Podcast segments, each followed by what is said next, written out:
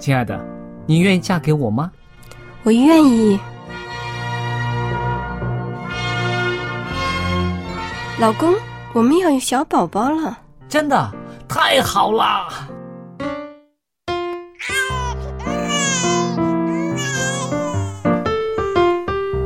妈妈，妈妈，看我画的画，好看吗？真好看，宝贝画的太棒了，拿去给爸爸看看。爸爸妈妈，我去上大学了，你们多保重身体，我放假就回来。出门在外要注意安全。好好吃饭，天冷了，别忘了多穿衣服。好了好了，别唠给。家里打电话哦。孩子啊，啥时候回来吃饭呐、你爸想你啦。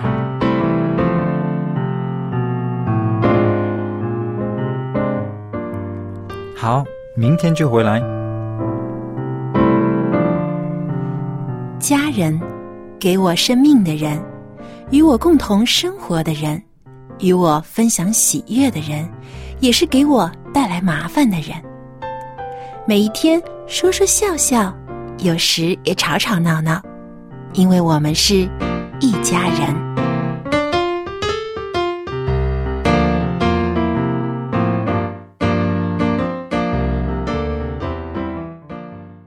不是一家人，不进一家门。亲爱的听众朋友，欢迎您收听希望福音电台一家人节目，我是主持人小杨。当然也少不了我们的好妈妈佳丽姐和帅气的爸爸 Jerry。朋友们，大家好，我是佳丽。大家好，我是 Jerry。我们常说啊啊，民以食为天，没错，特别我们中国人很会做菜哦、啊，每天呢、一日三餐，其实是生活当中非常重要的一个环节。嗯。但是出门去吃啊，我们现在有很多的顾虑，嗯。比如说啊，饭馆的菜干不干净啊，卫不卫生啊，吃了健不健康啊，或者这个菜太贵了，所以很多人啊还是喜欢自己在家做菜。那我就想问问佳丽姐和 Jerry，、在你们家里谁掌厨房大权呢？当然，我的是老婆大人了。哦，我想呢，在很多家庭里面呢，普遍一点说呢，是女性啊、进厨房的机会比较多。呃我家就不一样哦。哦，对，我刚刚还没说完呢。我爸爸是大厨哦。哎，我没说完呢。我说进厨房的机会比较多，可是呢，很多菜做的很好，得一家人称赞的呢，也有不少男人是承受这种赞美的。啊，对啊。现在的有一句话说：“心好男人要会做菜的。没错，这个是啊，现在很多年轻人找对象的一个呃择偶标准呢、”甚至有一些年轻人啊，男性说的可逗了，他们说：“称霸厨房才算称霸天下。”哇，那么夸张？那我想呢，这是因为啊，他们本身喜欢下厨，嗯，对，有这个呃兴趣。对做菜的过程呢，让他们觉得啊很开心。还有更开心的呢，就是把这个菜端出来的时候啊，大家的欢呼声，甚至有一些男孩子做了菜之后呢，大家会觉得，哎，你有这手艺啊，我从来不知道哎。然后这种技能。对这种赞美呢，让他们觉得呢，嗯就是这个厨房就是他的天下了。那我觉得也挺好的。把这个厨房变成他的表演场地了。对，表演场，地成为一个舞台呀、而且还有啊、有些人觉得做菜呢开心，能够放松。我老公就是这样的一个人，他会去超市买菜，然后回家慢慢做，然后甚至连选哪把刀，他都觉得是一种乐趣。那你说，那这就是他的一个兴趣，一个快乐，是不是？但是啊，这一如果要一天三餐呐、天天三百六十五天，天天都做，他会不会哎觉得烦呢？所以我就说了，进厨房机会比较多的还是女人。比如说，你去呃呃炒个蛋呐、烤个呃 toast 的，那他男人可能会觉得这没有什么需要他弄的，这没有什么技巧嘛，太简单的菜，他不屑去做。对，你看做啊这些高难度的还要请他出马。做这些的，通常都是妈妈了。嗯，那个是爱心早餐。对，其实我们以前啊，经常听到说啊，抓住一个男人的心，嗯先要抓住一个男人的胃。好像说啊，很多就女孩子结婚前啊，一定要学会做饭，而且呢嗯要手艺出色，这样呢，通常啊，这个很容易就找到对象了啊。但是其实呢，现在也有很多男生很会做饭，是啊，我相信这个跟嗯社会的发展有一些关系的。什么关系呢？你不觉得现在很多人都晚婚了吗？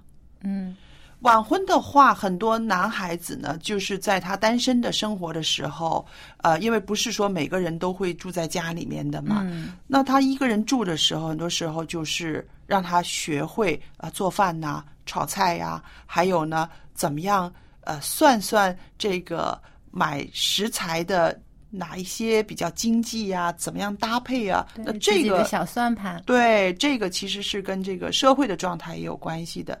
那如果是比较早婚的话呢，很快的就有一个伴儿了，那个多少那个伴儿就会帮你分担一下，呃，做饭啊、做菜啊这些个呃担子了。对，而且我觉得啊，其实如果夫妻双方啊有一个人比较爱做菜的，那还取决于另外一方呢给不给他捧场。嗯有时候爱做菜不表示菜一定做得好吗，嗯对不对？但是我知道小杨，你爸妈这方面合作的非常好，而且这么多年，你妈都很欣赏你爸做的菜。这个在我有印象当中啊，嗯好像基本上都是我爸爸做菜，而且嗯他是真的是三百六十五天，天天都是他进厨房。真的，啊对我妈妈已经好多年没有，呃，她偶尔会做一个简单的，但是呃，大部分时候都是我爸爸在做。那我爸我妈妈呢就告诉我一个秘诀，她说怎么样可以啊。保持你爸爸这个对于厨房的热情呢？嗯哎，你就是经常赞美他做的菜。那这个当然了，啊，你菜一端上来，马上第一口啊尝了就，哎呀，今天做的菜太好吃了、嗯啊！有的时候呢，委婉的提出一些，哎呀，我如果下一餐能吃一个啊什么炒青菜，或者下餐给我炒一个番茄炒蛋，哎，那就太好了。结果下一次我爸爸就一他定会有点嗯菜的那个肯定做了。嗯，所以呢，其实我觉得啊，我爸爸那么爱做菜，还重要就是家里人欣赏他做。嗯，因为因为他做出来菜，看到大家都那么喜欢，而且一扫而光，吃的干干净净，他就觉得很有成就感。而且还有，我相信是呃，因为你爸爸也很疼你妈妈，你妈妈确实是很忙碌，对不对？如果是让他自己再加上啊、进厨房做菜的话，他的那个负荷会真的很大。对，所以我爸爸也觉得，其实呃，每天给我妈妈做菜啊，也是他的一种关心和爱的啊，嗯让他能够有个健康的身体。嗯呃，知道呢，你在辛苦的时候，我在后面默默也在支持着你。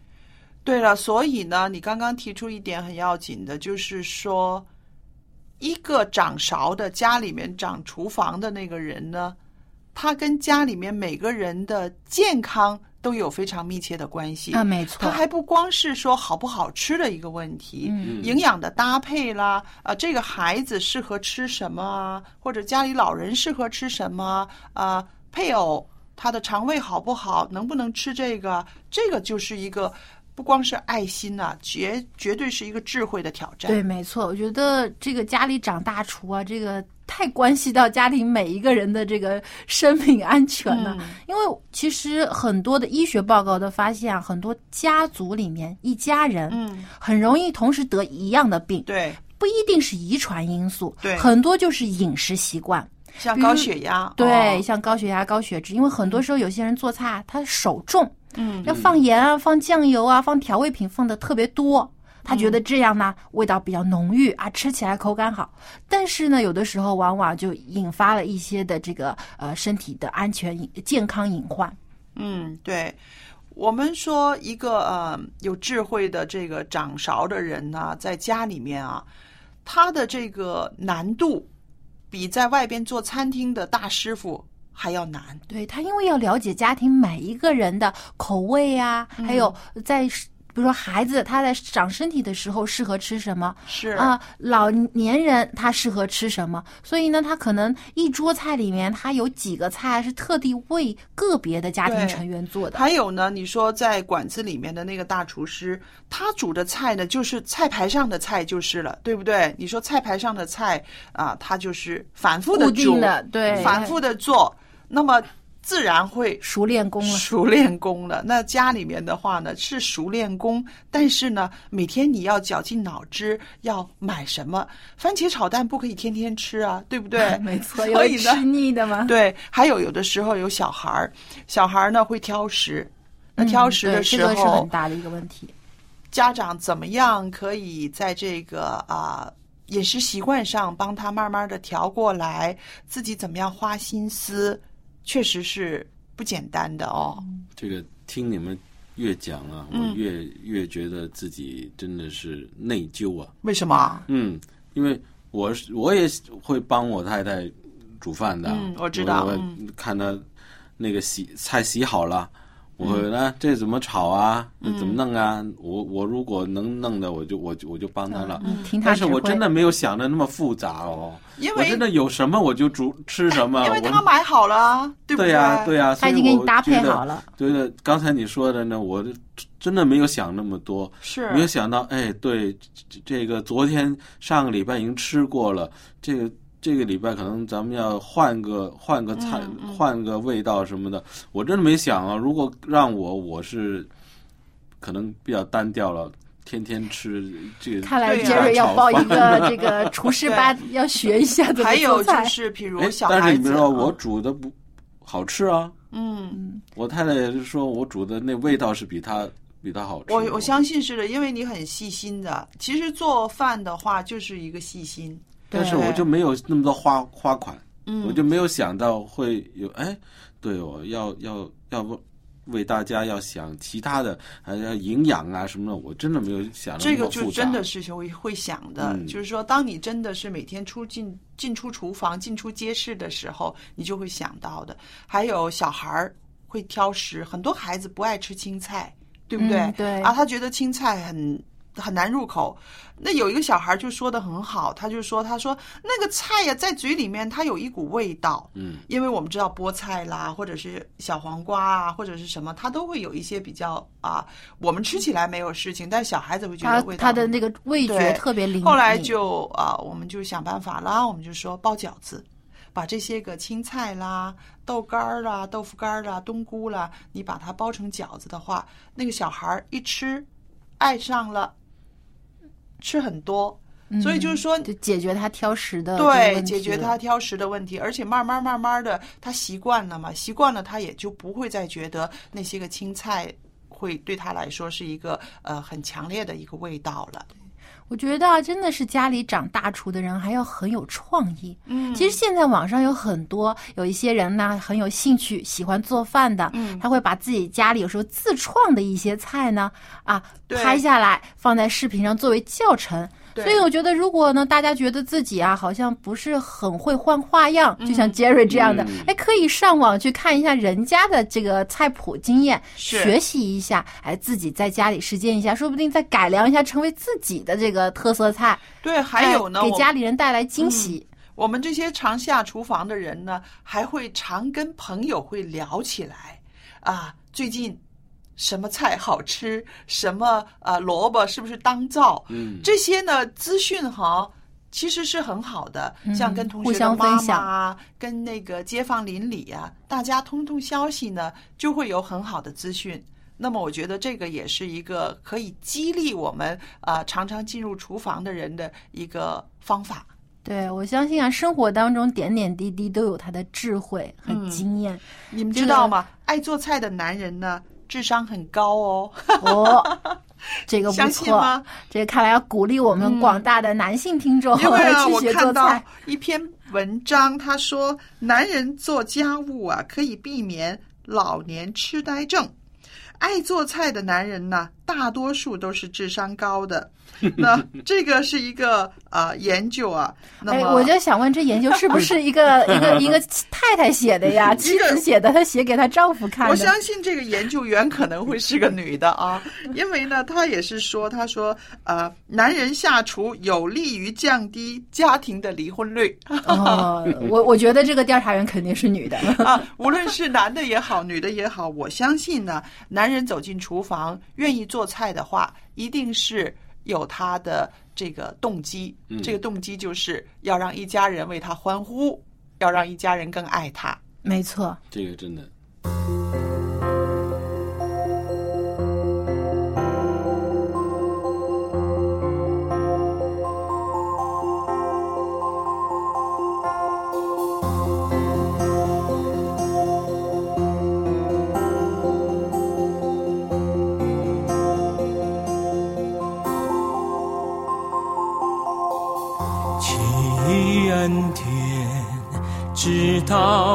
天永不改变，何等甘甜！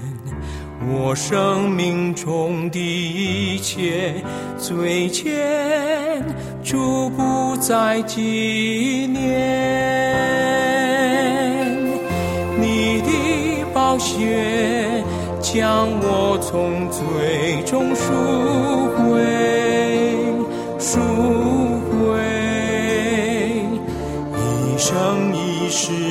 我赞美你。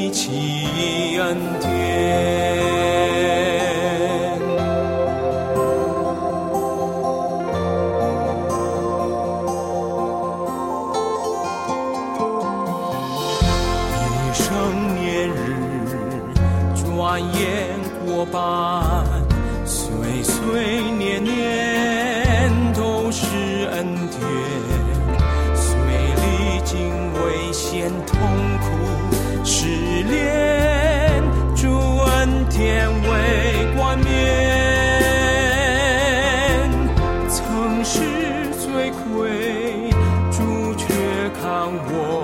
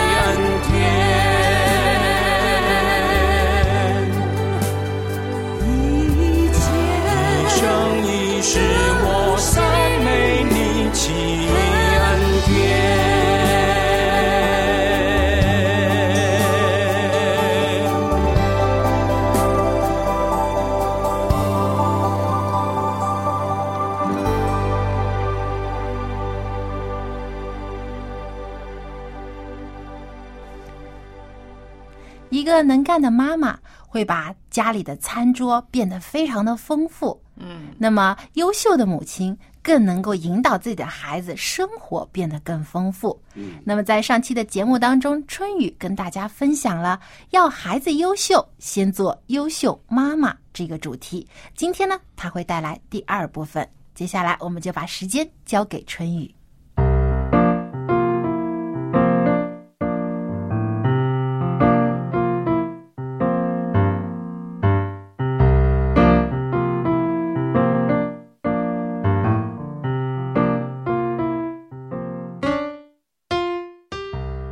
亲爱的听众朋友，平安！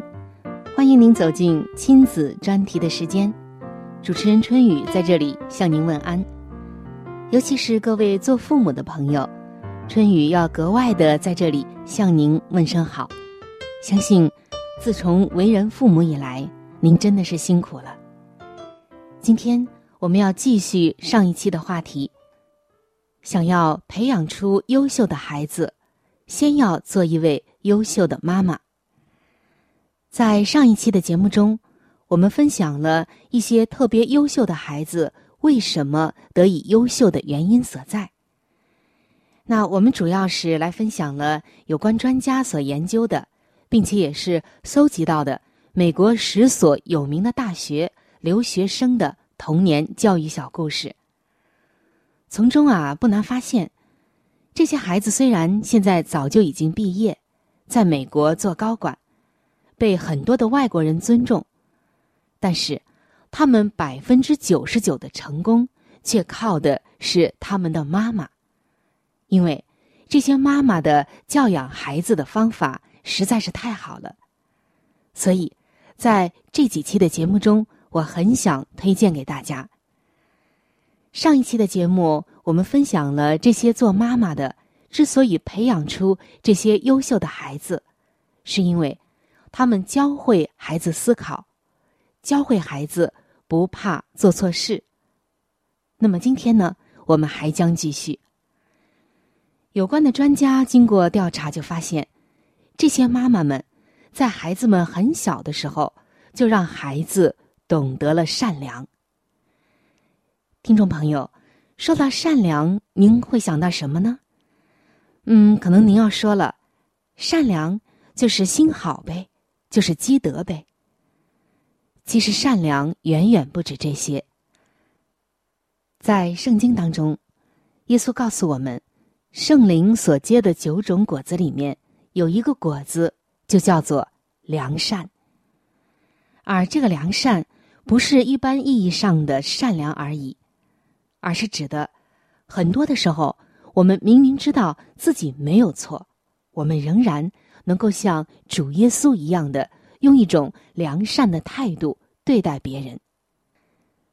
在今天的节目中，我们还将继续来分享几个。非常好的教育小故事，就在我们刚刚分享的美国十所名校的一些优秀孩子们当中，有这样一位妈妈，他懂得一件事情，那就是让孩子从小就懂得善良。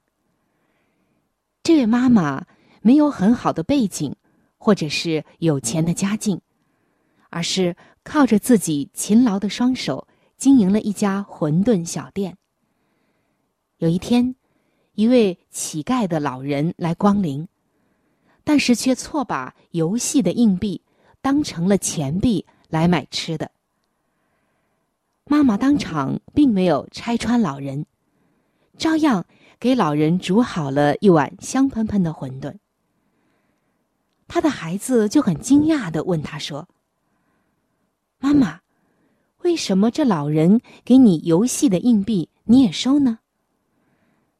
妈妈说：“不善良的人捉弄老人，老人眼神不好，错把游戏币当成了硬币。因为有那些不善良的人假装给这位乞丐老人硬币，可是这些来者不善的人给老人的并不是可以花出去买东西的那些硬币。”而是打游戏的硬币，这不是捉弄这位老人吗？我们可不要这样捉弄他。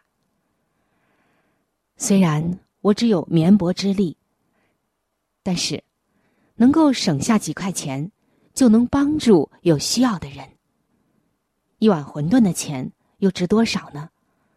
别人捉弄这位老人，欺负他眼神不好，我们可不要这样。既然他来买饭吃，一定他是饿了，不妨不要吭声，帮帮他吧。就这样，因为妈妈的善良，这位孩子也学会了善良，而他的善良成为了他人生的动力、人生的安全、人生的幸福。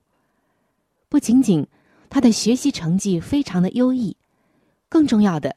是他的人品，他那种良善赢得了很多人的心。这位孩子如今也在美国做高管，深得他周围人的尊重。虽然是在国外，但是不同肤色的人都向他投以尊敬的眼光。那除了要教孩子善良以外，这些优秀孩子的妈妈们还有一个特质，就是在孩子很小的时候就教会孩子要助人为乐。这其中有一位做妈妈的，有一次带着孩子回老家，上了火车之后，就发现自己所定的两个位置当中的一个被占了，上面坐着的是一个身体残疾的老人。原本是可以让老人走开，他们坐下的。但是，妈妈却让自己的孩子坐下，而自己却站着。儿子就觉得不忍心，所以就时不时的和妈妈轮换着坐。六个小时的车程，母子轮流着坐，始终没有打搅身旁的老人。下车之后，孩子就问妈妈：“为什么不把座位争取回来？”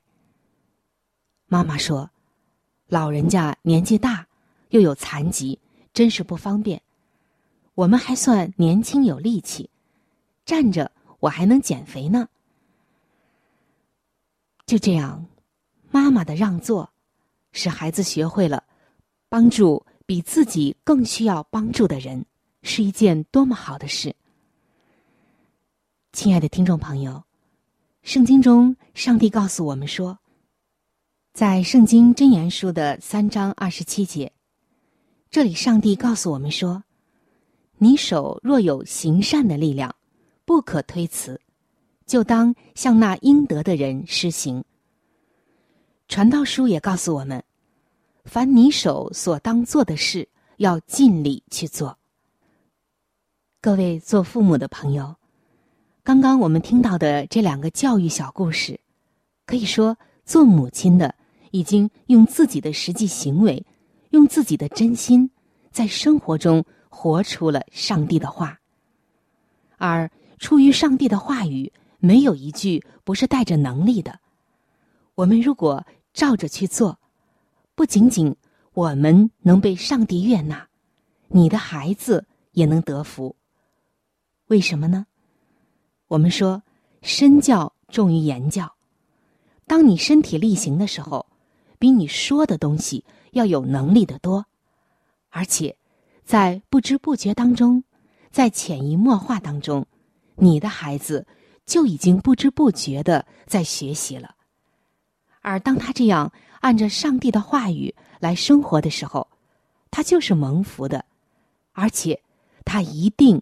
是优秀的，所以各位做父母的朋友，让我们不仅仅只看重孩子的成绩，更多的要教他品格上的良善，像今天的这两位妈妈一样，教会孩子善良，让孩子懂得助人为乐，因为上帝是良善的，上帝是怜悯人、帮助我们的，相信。你的孩子一定会今生得福。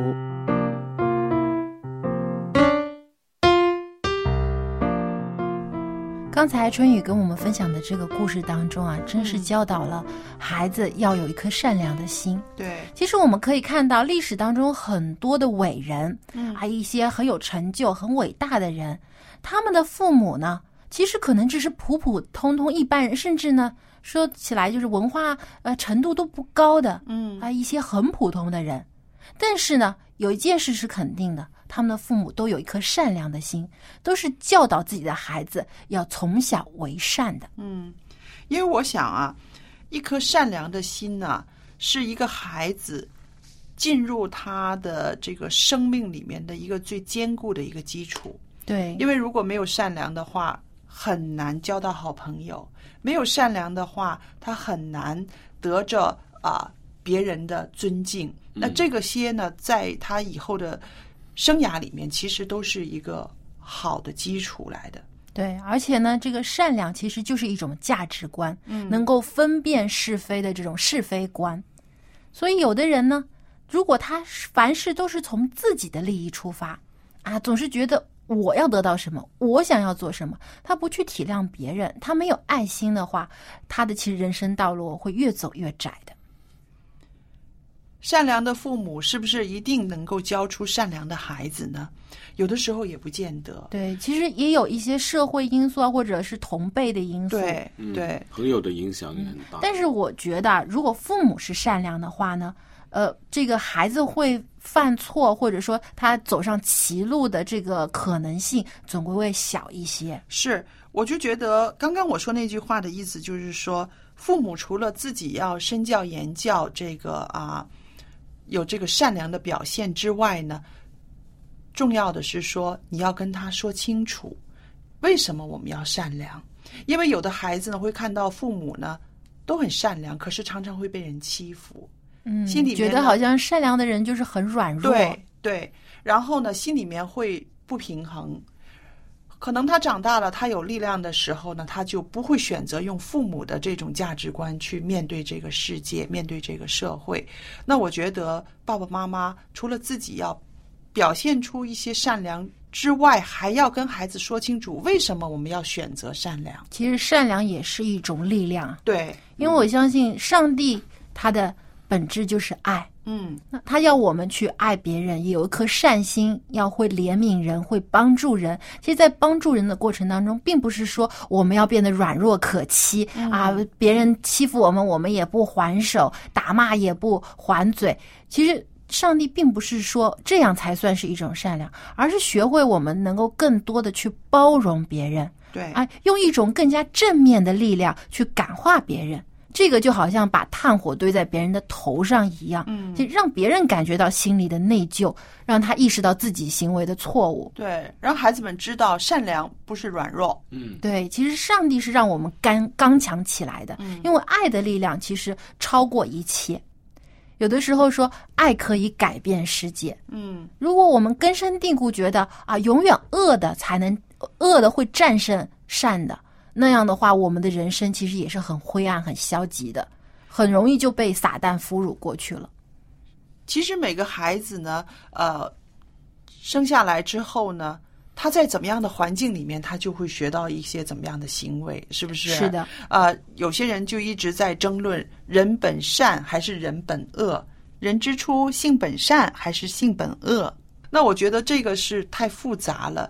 更简单的一点儿就是说，我们给孩子一个怎么样的环境，让他发展他心里面的那些个啊好的情绪，善恶都在我们的心里，对不对？嗯那么如果是家里面让孩子常常能够体验到他的善心、他的善良的行为是可以得着人的称赞，而且能够让他体验到哦，我有能力去做这个事情，这是一个我的能力，这是一个好的事情。那么呢，就是一个好的环境了，对是不是？而且我们从圣经当中也看到，其实世界上没有完全的人，对，没有完全的善人，但同样呢，也没有完全的恶人。嗯，因为耶稣来，他就是拯救人的，他相信每一个人都有被得救的机会，就看你愿不愿意选择跟随他。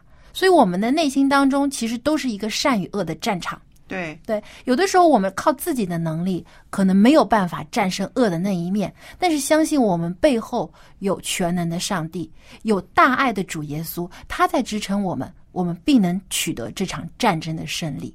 所以啊，我觉得孩子有的时候我们不知道如何去教导带领，那么不如把他的手交在上帝的手中，让上帝去带领，让主耶稣成为他前面的明亮之灯，引导他走在正路上，不要偏离。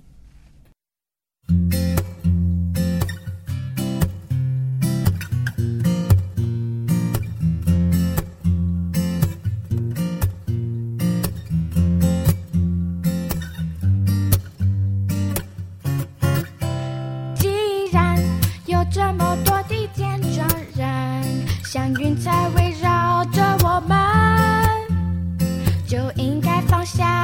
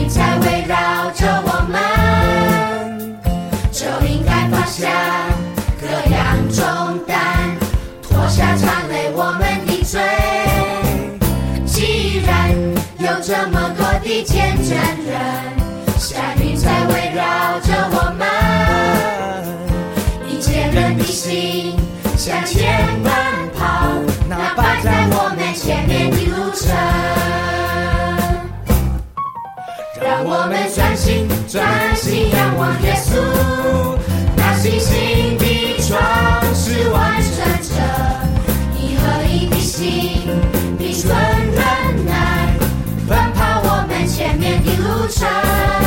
让我们专心专心依靠耶稣，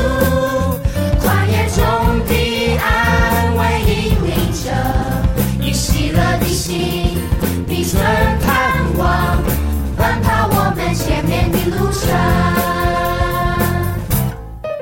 让我们专心专心仰望耶稣，那信心的船是完成着一合一的心，必存忍耐，奔跑我们前面的路程。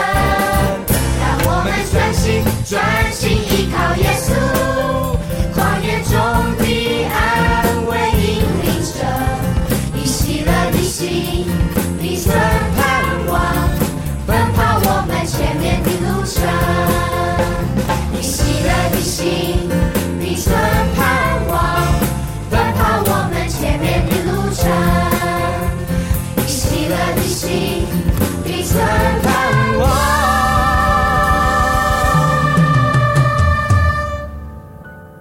来吧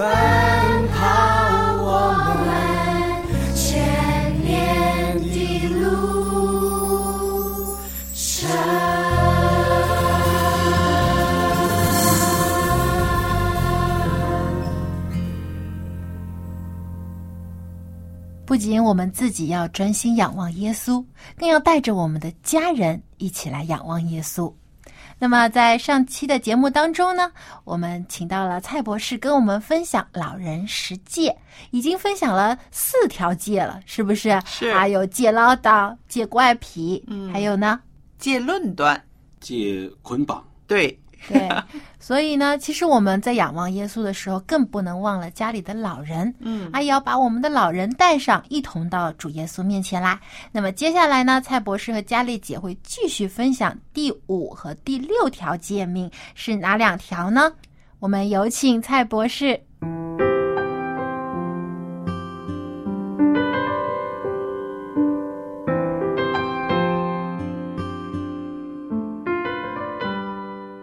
蔡博士您好，大家好，欢迎您来到我们这个环节，跟我们一起在这儿谈谈怎么样关顾我们家里面或者是社会上的一些长者。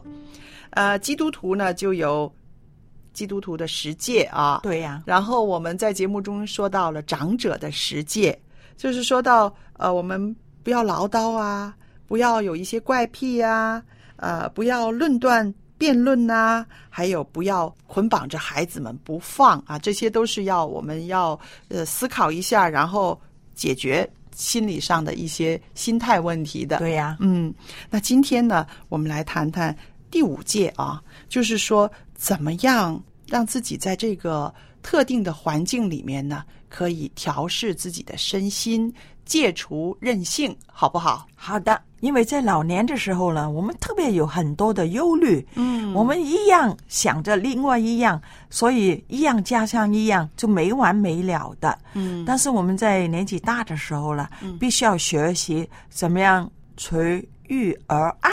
随遇而安，顺服环境，好吧？对对对，呃，因为如果是我们的儿女、环境还有孝心等等的允许的时候，可能我们跟儿子住或者跟女婿，嗯无论是跟谁住，嗯，他们都是一家之主，对。我们必须要退居次要的位置。哦，但是在这方面，很多老人家啊、长者啊调节不了哦。他觉得我对这个家里的贡献最大，如果没有我，怎么有你们呢？就不会退居次要嘛。那么这个就是问题的所在。啊忧虑也是因为有很多问题、嗯处理的问题，嗯所以他就变成了他很多的忧虑。嗯其实我们真的要学习怎么样可以不要做头头了，嗯因为你已经做了领导，也一生人了，是吗？对呀现在已经退下来了，让其他的人去做吧。嗯我们有工作的都晓得。嗯啊，你退下来的时候，你的位置完全是给其他人是是啊顶上的。嗯那么我们在家里面也要一定有这个学习。嗯不错，我们有很多时候可能我们经验很足嗯啊，我们可以了。有时候如果他们问我们的时候，我们可以给意见，嗯这个很重要的。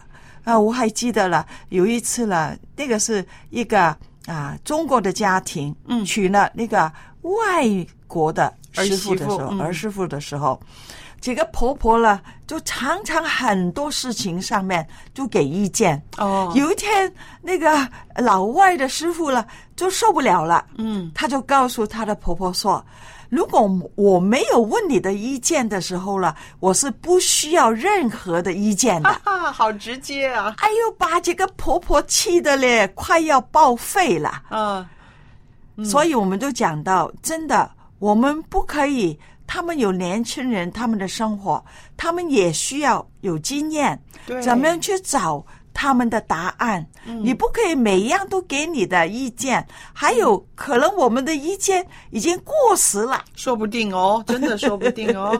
对，所以看到啊，呃，很多长者呢，在这个环境里面呢，他们不容易调试自己对，是不是？还有一个现象呢，也是啊、我们可以拿出来谈一谈的，就是因为孩子们都长大了，孩子们长大之后有他们自己的家，有他们自己的工作，那么可能会搬离老家。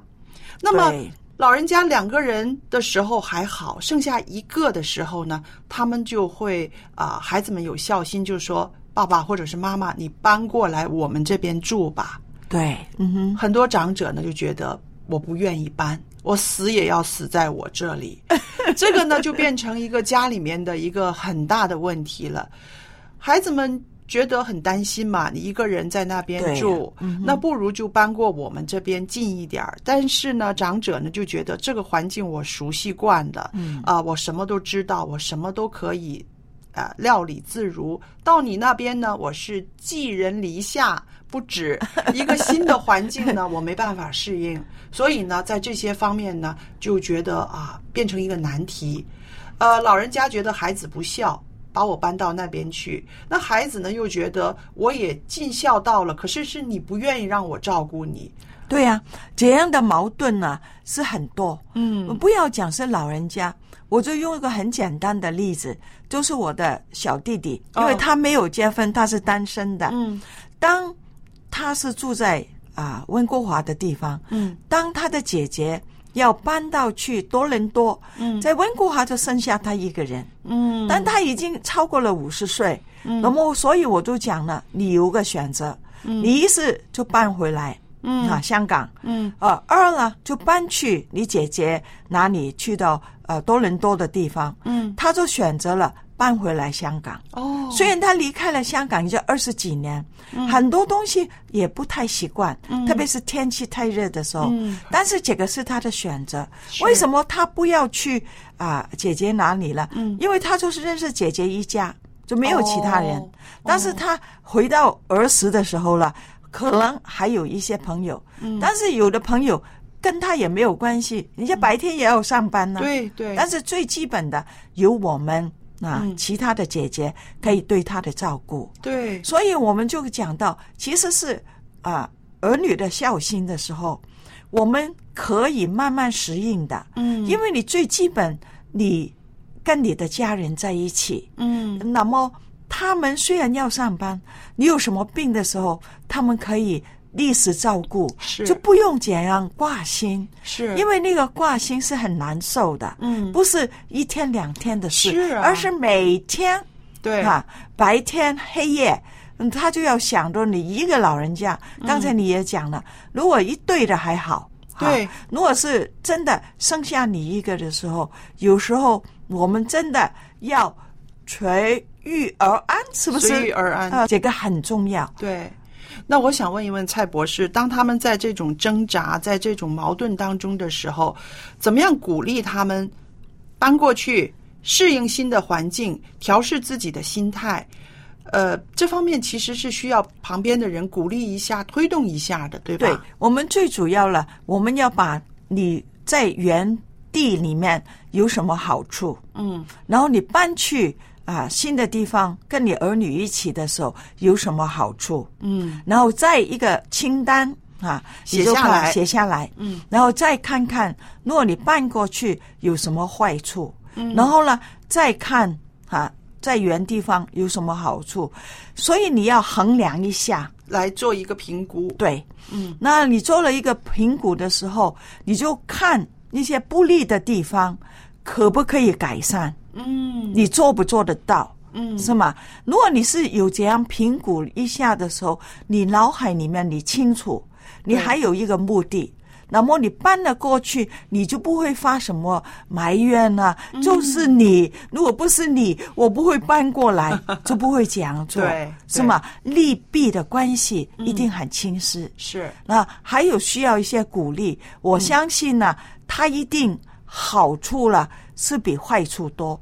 特别是当你年纪越大，有一点痛、发烧、有病的时候，当没有人一个人在你的身旁的时候，是很苦的一件事。对对，那所以呢，呃，听到蔡博士这样的建议呢，我就觉得可以提醒一下收音机旁边我们做儿做女的啊，嗯如果是呃家里的老人家在这种矛盾、这种呃挣扎里面的时候呢，做孩子的可以主动的。对爸爸妈妈说，我们做一个评估，对对看一看，嗯对不对？嗯所以呢，这些事情呢，其实是要全家参与的。对，嗯，那下边呢，我们再提一点呢，就是说到啊，很多长者呢，常常关心自己的身体状况呢，对啊到了一个过分的地步。那其实我是说，留心健康是应该的啊。可是有些长者呢，忧虑，刚刚您也提到了，嗯，这个忧虑太重的时候呢，他就会常常怀疑自己有生病了。对呀、呃，本来没有事的，看到别人呢有癌症，他就想我是不是也要检查一下呢？我会不会有啊？然后看到别人脚肿呢，他就是说，可能我也是会肿的啊。我现在没肿，可能我身上也有湿气啊。就是他们总是在唠唠叨叨的念的自己可能会有什么病，可能会有什么 病。对对对那我就想说，其实这一方面其实也应该要借鉴一下啊。嗯，我们很重要了，因为现在呢，我们得几个健康的资讯呢，嗯实在太多渠道了。哦啊，很多时就是邻居的、嗯那个人跟你讲一讲，今天什么好，你就嗯。跟着他去、去做什么；明天什么好，就跟着他去做什么。嗯。人家有病的时候，你也有病；人家有冠心病，你也心跳快了。啊。本来是没事的，嗯。一点提醒，那么就很容易变成了一个精神衰弱的一个情况。哦，所以我们呢要这个健康，身体的健康，首先我们必须要有心理的健康。心理健康，嗯，这个心理健康呢是很重要了，就好像在约翰三书第二节讲到的，上帝的心意要我们身体健壮，正如我们的灵魂心身一样。是的，所以我们要我们是个全人的健康。是所以，如果我们心心理健康的时候了，我们就很容易了，就把身体也强壮起来。嗯哈、所以我们一般就不要听到人家讲有什么病，你就以为自己有什么病。嗯，不要疑神疑鬼的是这个态度。嗯我们必须要看看，诶，我的生活很正常啊，嗯。是吗？我又吃得好，又睡得好，嗯。吃得好、睡得好的人呢，应该没有什么大问题的。嗯。我们常常都讲了，有通的，有三通都没有问题了。嗯。我们呼吸通，嗯，呼吸通。看看，嗯。哈、然后呢，早上起床有尿尿有便便，是吗？嗯那你已经晓得了，你的身体里面的功能里面，你的肾脏通嗯。哈、还有呢，有便便呢，我的啊肠道肠胃也通。嗯。如果你有这三通的时候，基本上你不会有什么问题。哦，这样子，你如果如果是啊便便不通的时候，可能锻炼不够，吃的纤维不够，嗯。还有呢喝水不够，是。是吗？嗯。如果你喝水够，你锻炼够，还有呢吃的东西多高纤维的时候，基本上你已经在一个好的生活这个模式里面。哦，如果你在这个模式里面呢，你应该的健康是没有什么大问题。嗯，还有呢，我觉得呢，呃，长者朋友们聚在一起的时候呢，说的话题应该积极一些，对不对？这个也是很要紧的。嗯嗯就是说不要。呃，看到一个人生病了，大家都说：“哎，老了没用了，哪里都会出病了。”我们可以积极一些。他一个人生病，你们这些还好好的嘛？还就是要鼓励，是不是彼此鼓励？就是嘛。这个是一个心态的调节，可能就会让人活得更有朝气了。没错。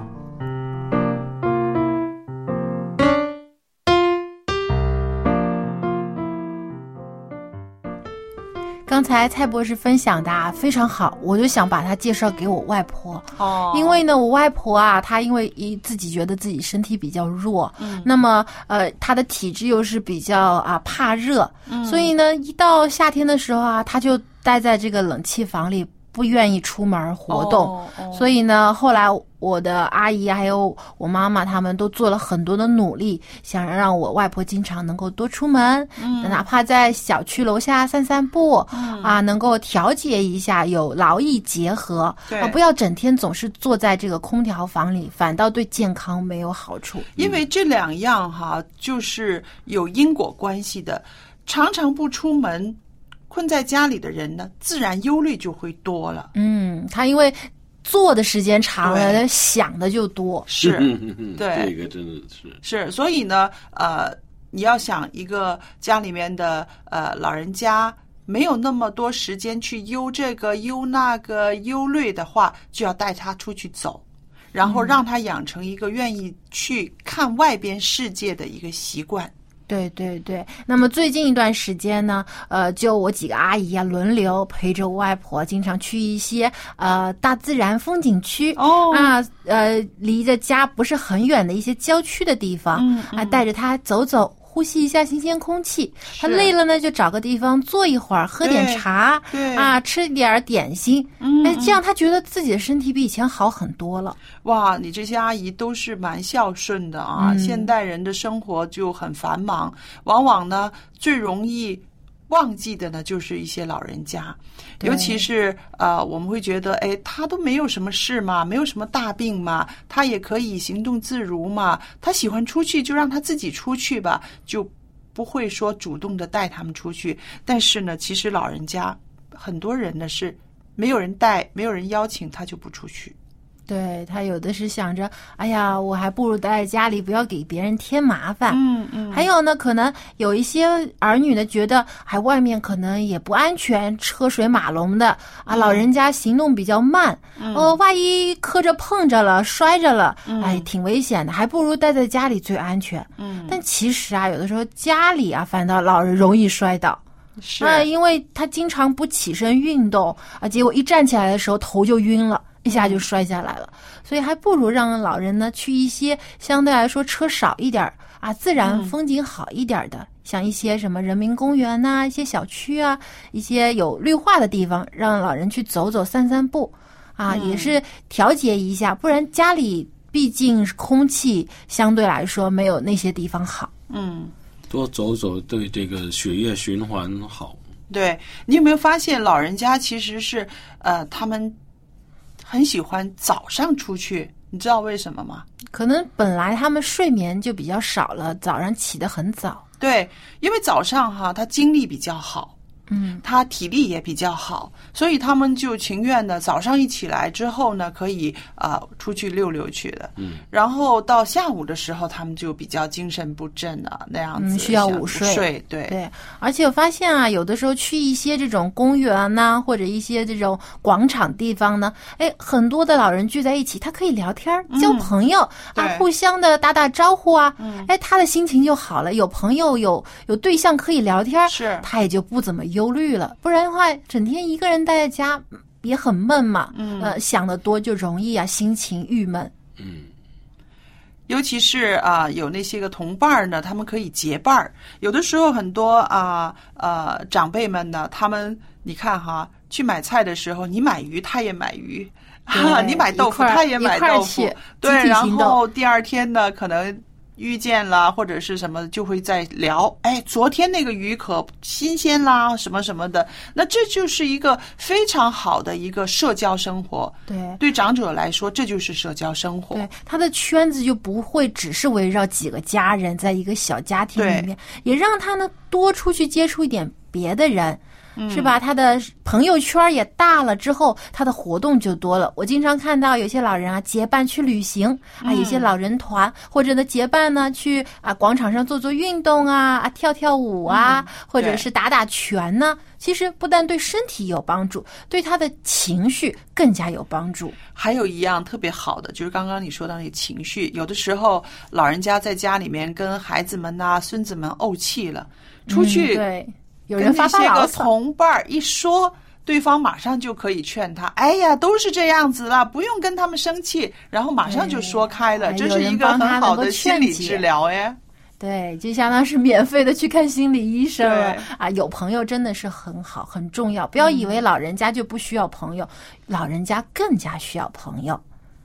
那今天我们聊了这么多，听众朋友们也会有一些啊愿意跟我们交流的吧？对我，我相信很多的朋友家里肯定也有相似的问题，或者呢，呃，比我们更有经验。所以呢，欢迎听众朋友给我们来信分享你的经历啊，也把你好的一些经验呢啊传授给我们，我们可以在节目当中与别人分享。我们的电邮地址是 l a m b at v o h c 点 c n，小杨非常期待您的来信。那么我们在下期节目当中还有更精彩的内容要和你分享，希望你加入我们的聊天。我们下期节目再见，再见，拜拜。